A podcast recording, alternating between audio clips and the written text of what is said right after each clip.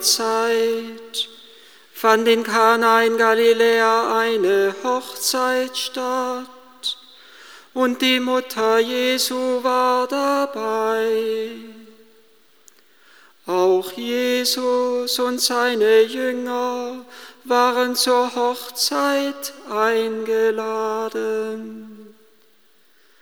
Als der Wein ausging, sagte die Mutter Jesu zu ihm, sie haben keinen Wein mehr. Jesus erwiderte ihr, was willst du von mir, Frau? Meine Stunde ist noch nicht gekommen. Seine Mutter sagte zu den Dienern, was er euch sagt, das tut. Es standen dort sechs steinerne Wasserkrüge, wie es der Reinigungsvorschrift der Juden entsprach. Jeder fasste ungefähr 100 Liter. Jesus sagte zu den Dienern, füllt die Krüge mit Wasser. Und sie füllten sie bis zum Rand. Er sagte zu ihnen, schöpft jetzt und bringt es dem, der für das Festmahl verantwortlich ist. Sie brachten es ihm, er kostete das Wasser, das zu Wein geworden war. Er wusste nicht, woher der Wein kam. Die Diener aber, die das Wasser geschöpft hatten, wussten es. Da ließ er den Bräutigam rufen und sagte zu ihm, jeder setzt zuerst den guten Wein vor, und erst wenn die Gäste zu viel getrunken haben, den weniger guten. Du jedoch hast den guten Wein bis jetzt bewahrt. So tat Jesus sein erstes Zeichen in Kana in Galiläa und offenbarte seine Herrlichkeit, und seine Jünger glaubten an ihn. Dreimal haben wir dieses Verb Wort Verbum Domini gehört. Und beim ersten Mal, nach der ersten Lesung, geht der Ton noch ganz tief runter. Beim zweiten Mal geht er nicht mehr ganz so tief runter und nach dem Evangelium steigt er schon in die Höhe. Es ist eigentlich ein Bild und es soll da in den Tönen etwas zum Ausdruck kommen, dass wir von der Dunkelheit zum Licht, von der Nacht zum Tag geführt werden, dass wir aus der Tiefe emporsteigen können und dass im Evangelium dann das Licht der Herrlichkeit vor unseren Augen entblößt ist. Und die Jünger, und Jesus tat sein erstes Zeichen und er offenbarte seine Herrlichkeit, so heißt es ja, und seine Jünger glaubten an ihn. Ich glaube, dass das ein ganz großer und gewaltiger Satz ist. Seine Jünger glaubten an ihn, das Glauben, das griechische Wort Haspistein. Wir haben schon öfters darüber nachgedacht, dass man dieses Wort nicht nur mit Glauben, sondern auch mit Vertrauen übersetzen kann. Also er offenbarte seine Herrlichkeit und seine Jünger vertrauten auf ihm. Jesus hat Wasser in Wein gewandelt und wenn er das tut, dann wissen jetzt die Jünger tief in ihrem Herzen, dann hat er noch mehr auf Lager dann hat er wirklich eine göttliche Vollmacht und eine göttliche Kraft. Die Jünger ahnen bereits in ihrem Herzen, dass das erst der Anfang ist. Und das, was hier der Anfang ist, das wird sich vollenden am Kreuz, aber das wird sich tiefer noch vollenden im himmlischen Jerusalem.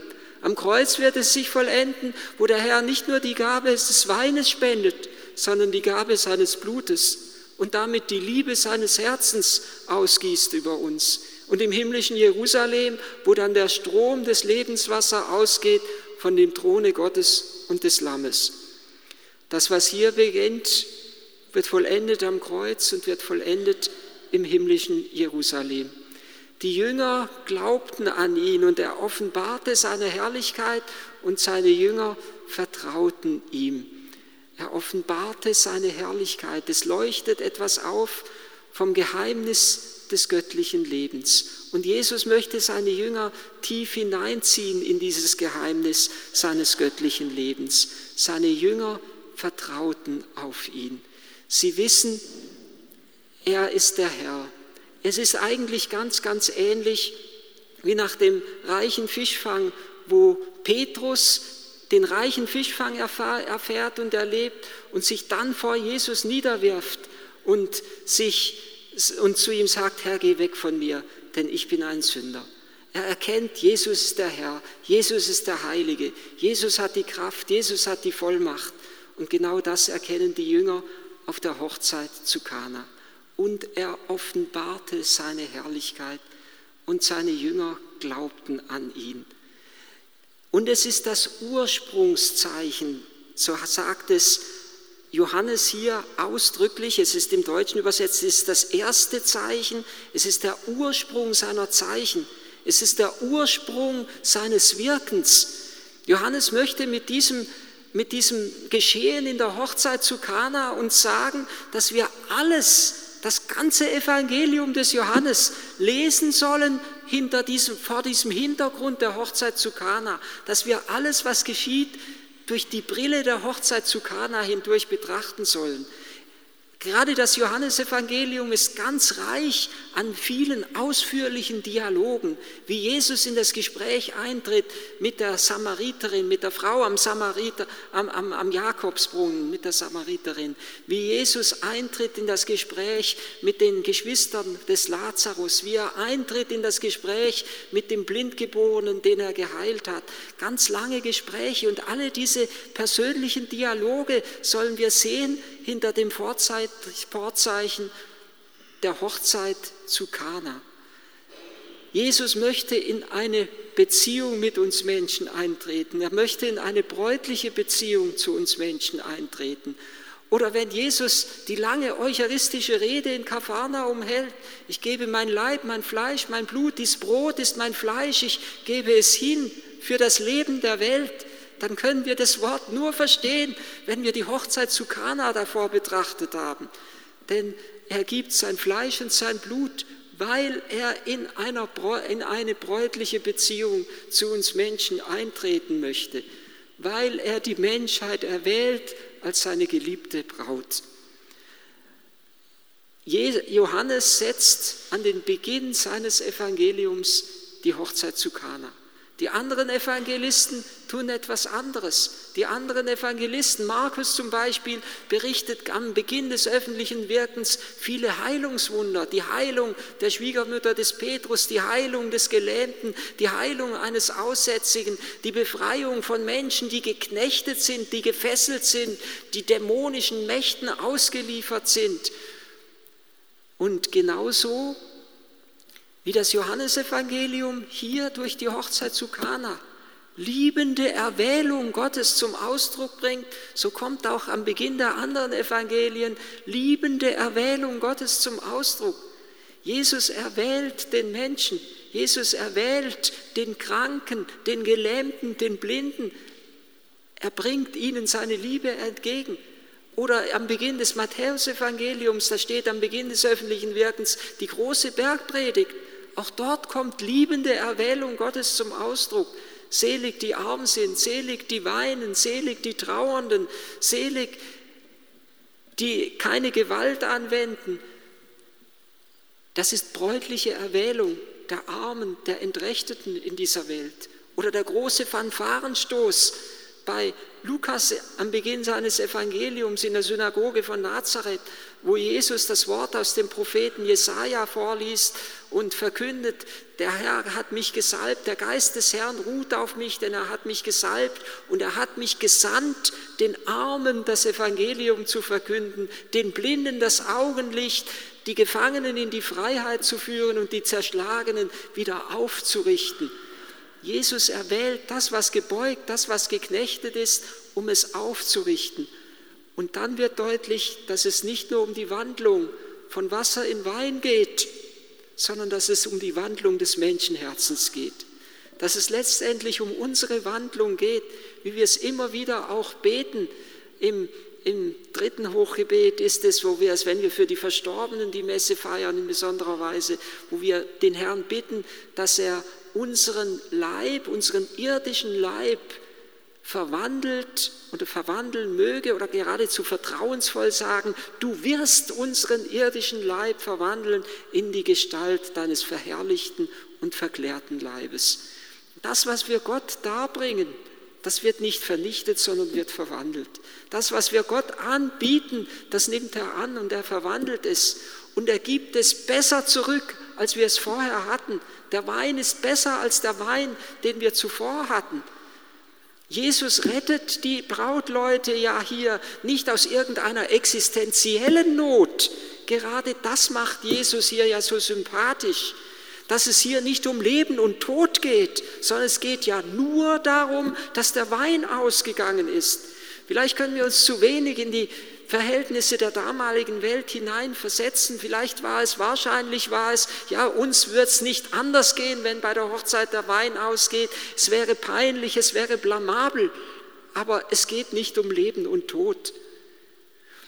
Eine Bekannte von mir hat mal erzählt, wie sie mit einem anderen unterwegs war, mit ihrem Freund oder Ehemann unterwegs war, wie sie an einer Wallfahrtskirche Halt gemacht haben oder einer Bergkapelle, ich weiß es nicht mehr, auf alle Fälle lag dort hinten ein Fürbittbuch aus. Und äh, da liegen, so ein Anliegenbuch, wo man verschiedene Bitten eben hereinschreiben kann.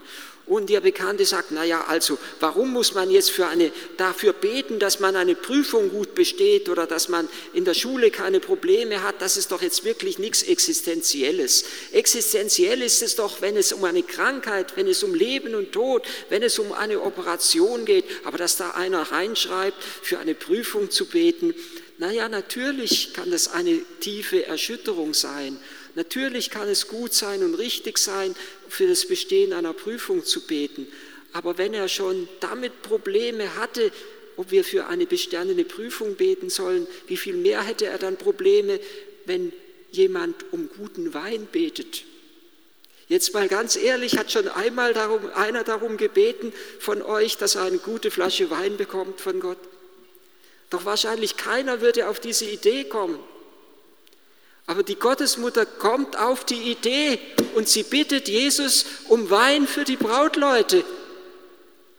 Und darin kommt doch gerade zum Ausdruck, dass es bei uns Menschen nicht nur ums Überleben geht, sondern dass es darum geht, gut zu leben und froh zu leben und frei zu leben. Ich glaube, dass das gerade ein ganz wesentlicher Aspekt ist, den wir in unserem Christentum, auch in unserem heutigen Christentum, neu entdecken müssen. Jesus hat gesagt, wer nicht sein Kreuz auf sich nimmt und mir nachfolgt, der ist meiner nicht würdig. Wir müssen das Kreuz tragen. Es ist überhaupt gar keine Frage. Aber wir dürfen und sollen auch die Schönheit des Lebens annehmen. Gott hat doch die Welt in Schönheit erschaffen, dass wir uns an der Schönheit des Lebens erfreuen können, dass wir mal aufatmen können in der Schönheit der Natur das hat doch eine Rückwirkung auf uns Menschen. Das trägt doch etwas dazu bei, dass innerlich etwas froh wird und etwas frei wird. Das trägt doch dazu bei, dass wir wieder ganz anders in die Arbeit und in den Alltag hineingehen können. Oder wie schön ist es, Gott in, den schönen Dingen des Lebens auch zu loben und zu preisen. Johannes setzt an den Beginn des öffentlichen Wirkens das Weinwunder von Kana. Etwas Unglaubliches. Und er sagt damit, Jesus möchte nicht nur das Lebensnotwendige geben. In allen Vermehrungswundern ist es so, kommt es zum Ausdruck, dass Jesus nicht nur das gibt, was wir unbedingt zum Leben brauchen, sondern mehr als das. Er hat ja mehr Brote vermehrt, als sie eigentlich essen konnten. Er hat ja eine ungeheure Anzahl von Fischen den Jüngern im reichen Fischfang gegeben. Viel, viel mehr, als sie bei diesem Frühmahl hätten verzehren können. Und 600 Liter Wein für ein kleines Dorf, das ist schon eine ganz ordentliche Menge. Der hat wahrscheinlich noch eine Weile über die Hochzeit hinaus gereicht. Jesus möchte mehr geben. Und das, was zum Ausdruck kommt, ist die Liebe Gottes zu uns Menschen. Das, was zum Ausdruck kommt, ist seine liebende Erwählung, die er uns entgegenbringt. Aber in dieser Erwählung bringt er uns zugleich auch seine Hingabe entgegen. Auch das steht im Hintergrund des Weinwunders von Kana. Wenn Jesus sagt, meine Stunde ist noch nicht gekommen, dann weist er ja voraus auf jene Stunde, auf die, auf die die ganze Dynamik des Johannesevangeliums zuläuft, auf die Stunde seines Todes. Ich gebe jetzt zwar den Wein, aber dann werde ich noch viel mehr geben. Dann werde ich den Geist über euch ausgießen. Er wird die eigen, das eigentliche Wandlungswunder vollbringen. Und dort am Kreuz, dort ist wieder Maria gegenwärtig, wie hier bei der Hochzeit zu Kana. Balthasar hat es so schön in seinen Kreuzwegbetrachtungen zum Ausdruck gebracht, als er sagte, Maria ist unerlässlich bei der Empfängnis und bei der Geburt Jesu. Und sie ist wiederum unerlässlich bei seinem Leiden und bei seinem Tod. Und ich würde hinzufügen, sie ist ebenso unerlässlich bei der Hochzeit zu Kana. Und wenn es heißt, er offenbarte seine Herrlichkeit, dann zeigt Jesus seine Herrlichkeit nicht nur in sich selber. Jeder Mann, der seine Frau liebt, kann dann, wenn er gefragt wird, was sein Leben ausmacht, sein Leben nicht erklären ohne seine Frau an seiner Seite. Sie ist es, die ihn glücklich macht. Sie ist es, die ihm Glanz verleiht. Oder umgekehrt, die Frau kann ihr Leben nicht erklären ohne ihren Mann an ihrer Seite. Sie wird sagen, ja, ich kann so wirken und so froh und frei sein, weil ich weiß, dass mein Mann zu mir steht und dass mein Mann hinter mir steht. Und er offenbarte seine Herrlichkeit, das heißt doch dann zugleich auch, dass mit seiner Herrlichkeit auch die Herrlichkeit der Gottesmutter an seiner Seite hier in der Hochzeit zu Kana offenbar wird und dass damit zugleich auch die Herrlichkeit der Kirche offenbar wird, die wie Maria eine heilige Mittlerschaft ausüben soll in dieser Welt. Mittlerschaft, dass sie die Not, das Elend, die Armut des Menschen zu Christus bringt und ihn um das Wandlungswunder bittet. Maria ist unerlässlich bei der Hochzeit zu Kana und unerlässlich unter dem Kreuz, weil sie diejenige ist, die ganz und gar empfänglich ist für die Gabe des göttlichen Blutes. Und an ihrer Seite unter dem Kreuz steht Johannes. Und Johannes ist beauftragt, die Stelle Christi zu vertreten, wenn Christus nicht mehr bei Maria ist. Er knüpft ja das neue Band Jesus vom Kreuz herab. Sieh da deine Mutter, sagt er zu Johannes. Und sieh da Dein Sohn, sagt er zu Maria, der Mutter. Johannes vertritt die Stelle des Herrn an der Seite Mariens. Und Johannes ist es, dem der Herr den Auftrag gegeben hat, zusammen mit den anderen Aposteln, unmittelbar am Vortag, am, im Abendmahlsaal, am Tag vor seinem Sterben am Kreuz, tut dies zu meinem Gedächtnis. Und damit trägt er Johannes auf, das Wandlungswunder fortzusetzen. Durch die Kirche wird es fortgesetzt bis zum Ende der Zeit. Und es geht eben nicht nur um die Wandlung von Wasser in Wein und auch nicht nur in Anführungszeichen um die Wandlung von Wein in Blut, sondern es geht darum, dass unsere Herzen verwandelt werden und unser Leib verklärt wird.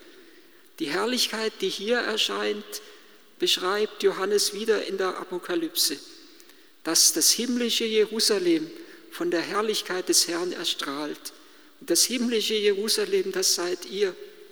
Das ist jeder Mensch, der eingetaucht ist in diesen Gnadenquell des Lebensstroms, der hervorgeht aus der geöffneten Seite des Erlösers und der hervorgeht vom Throne Gottes und des Lammes.